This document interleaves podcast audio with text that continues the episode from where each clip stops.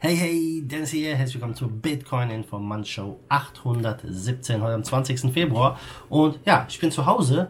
Eigentlich wollte ich heute in London sein, auf der CoinGeek-Konferenz für Bitcoin SV. Leider, leider ist mir was dazwischen gekommen, privater Natur, und ich kann es nicht schaffen. Aber nichtsdestotrotz, die News kommen raus. Ja, auch wenn ich ein bisschen enttäuscht bin, dass ich nicht da sein kann. Ja, wir sprechen heute über den Bitcoin Flash Crash. Was ist passiert gestern Bitcoin? Du siehst es, er leuchtet rot, der ging stark runter. Dann über EU-Fördergelder, die verteilt werden an Blockchain-Startups und ja, die Bitcoin SV, die CoinGeek-Konferenz in London. Wir beginnen mit dem Preis und ja, die Augen tränen ein wenig. naja, gut. Äh, wir stehen jetzt aktuell bei 9570. Wir hatten gestern einen, ja, ziemlich heftigen Job. Was war das bitte? Ja, wir hatten das goldene Cross, also 50 und 200 Day Moving Average haben sich gekreuzt. Das ist eigentlich ein sehr bullisches Zeichen.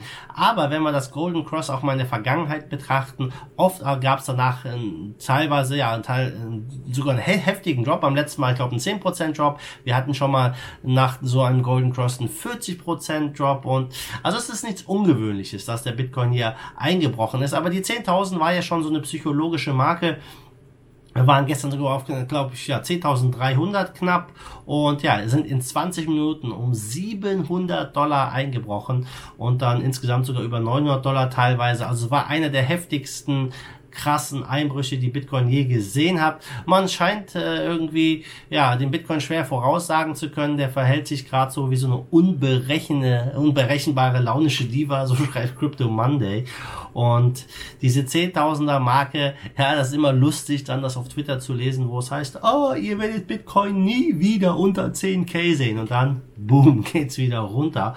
Und ja, es war ziemlich crazy gestern das zu beobachten, wie schnell es runtergeht. Die Altcoins natürlich auch in Mitleidenschaft gezogen wurden. Und äh, ja, die 10.000 Dollar ist jetzt wieder in weiter Ferne. So weit auch nicht ja, ein bisschen mehr als 400 Dollar entfernt.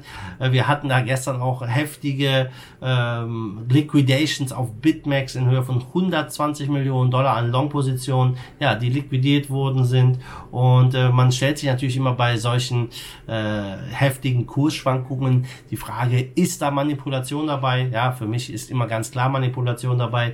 Wenn ein großer Wahl da ja irgendwas dammt, ja, da gab es ja auch wieder einige Bewegungen jetzt auf Börsen mit mehreren tausend BTC wenn so ein Wal hier mehrere tausend BTC dumpt, dann geht es halt nun mal schnell runter. Und ich persönlich finde es gut, hohe Volatilität, das ist das, was den Kryptomarkt im Moment ausmacht, was die Spekulanten natürlich auch gerne sehen, die Trader vor allem. Und äh, die Volatilität macht natürlich mehr Spaß, wenn sie nach oben geht und hoch geht.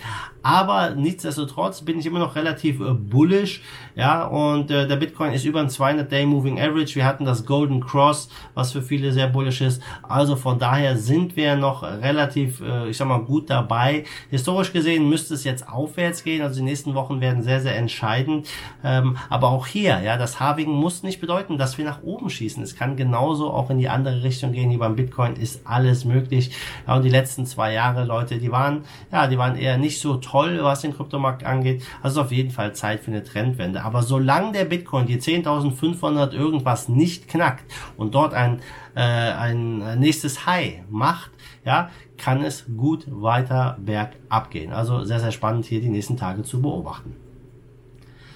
So, da müssen wir mal ein bisschen über die EU sprechen. Die EU-Kommission, die hat nämlich ein Blockchain-Konsortium kofinanziert und vergibt in, bei einem Ideenwert bis zu 30.000 Euro an 25 Blockchain- und DLT-Startups.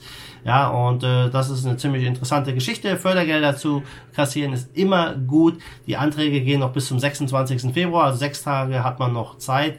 Äh, ja, Startups innerhalb der EU äh, mit mindestens 250 Mitarbeitern auf der Blockbuild-Webseite können dort äh, ja, diese Anträge einreichen. Ich sag mal, wenn man 250 ähm, Mitarbeiter hat, dann sind 30.000 Euro natürlich jetzt nicht die Welt, ja. Aber nichtsdestotrotz, ähm, einem geschenkten Gaul schaut man nicht ins Maul und äh, ähm, ja, man will einfach mit diesem Projekt äh, ja, Blockchain und DLT-Technologie in Europa weiter vorantreiben. Die besten 25, äh, 25 Innovationsideen werden ausgewählt und auf ihrem Weg bis zur Marktreife unterstützt. Ja, aber es ist nicht nur die finanzielle Unterstützung, die interessant ist ähm, und äh, die Bootcamps, die hier veranstaltet werden, wie zum Beispiel in Valencia, Frankfurt und Limassol. Vor allem bekommen die Startups auch Mentoren auf die, an die Seite, um halt das, ja, dieses Konzept, was sie haben, bis zur Marktreife zu führen. Also da schon eine ziemlich coole Geschichte.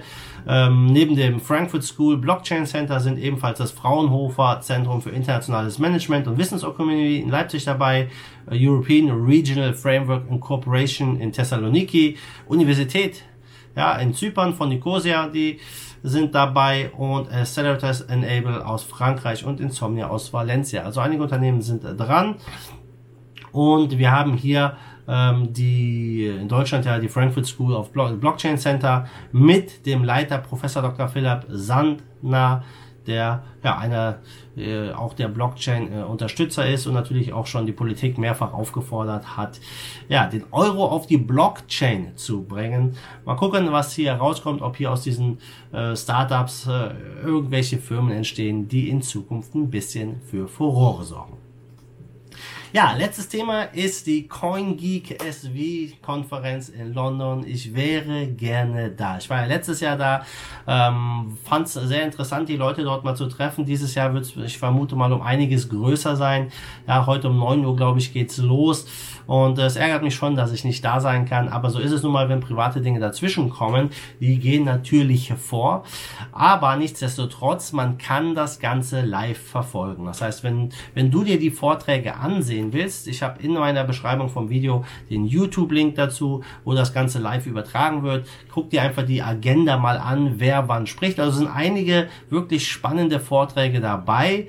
Ähm, wir haben vor allem auch den Gründer von Wikipedia morgen, der einen ja, eine Podiumsdiskussion hat mit Dr. Craig Wright und äh, ja, die sprechen natürlich darüber, ähm, wahrscheinlich auch, wie man Wikipedia ein bisschen besser monetarisieren kann. Und der Jung von Wikipedia, der hat gesagt, dass er Bitcoin SW überhaupt nicht unterstützt, überhaupt nichts davon hält. Das wird auf jeden Fall ein interessanter Talk. Ja, schade, dass ich es äh, nicht live erleben kann vor Ort.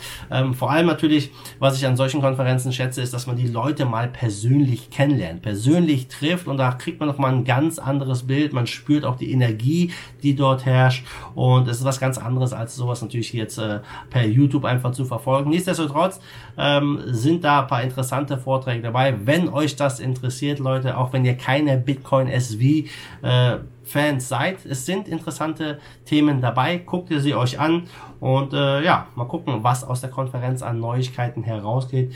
Äh, ich bin gespannt. Zum Schluss gucken wir auf den Markt.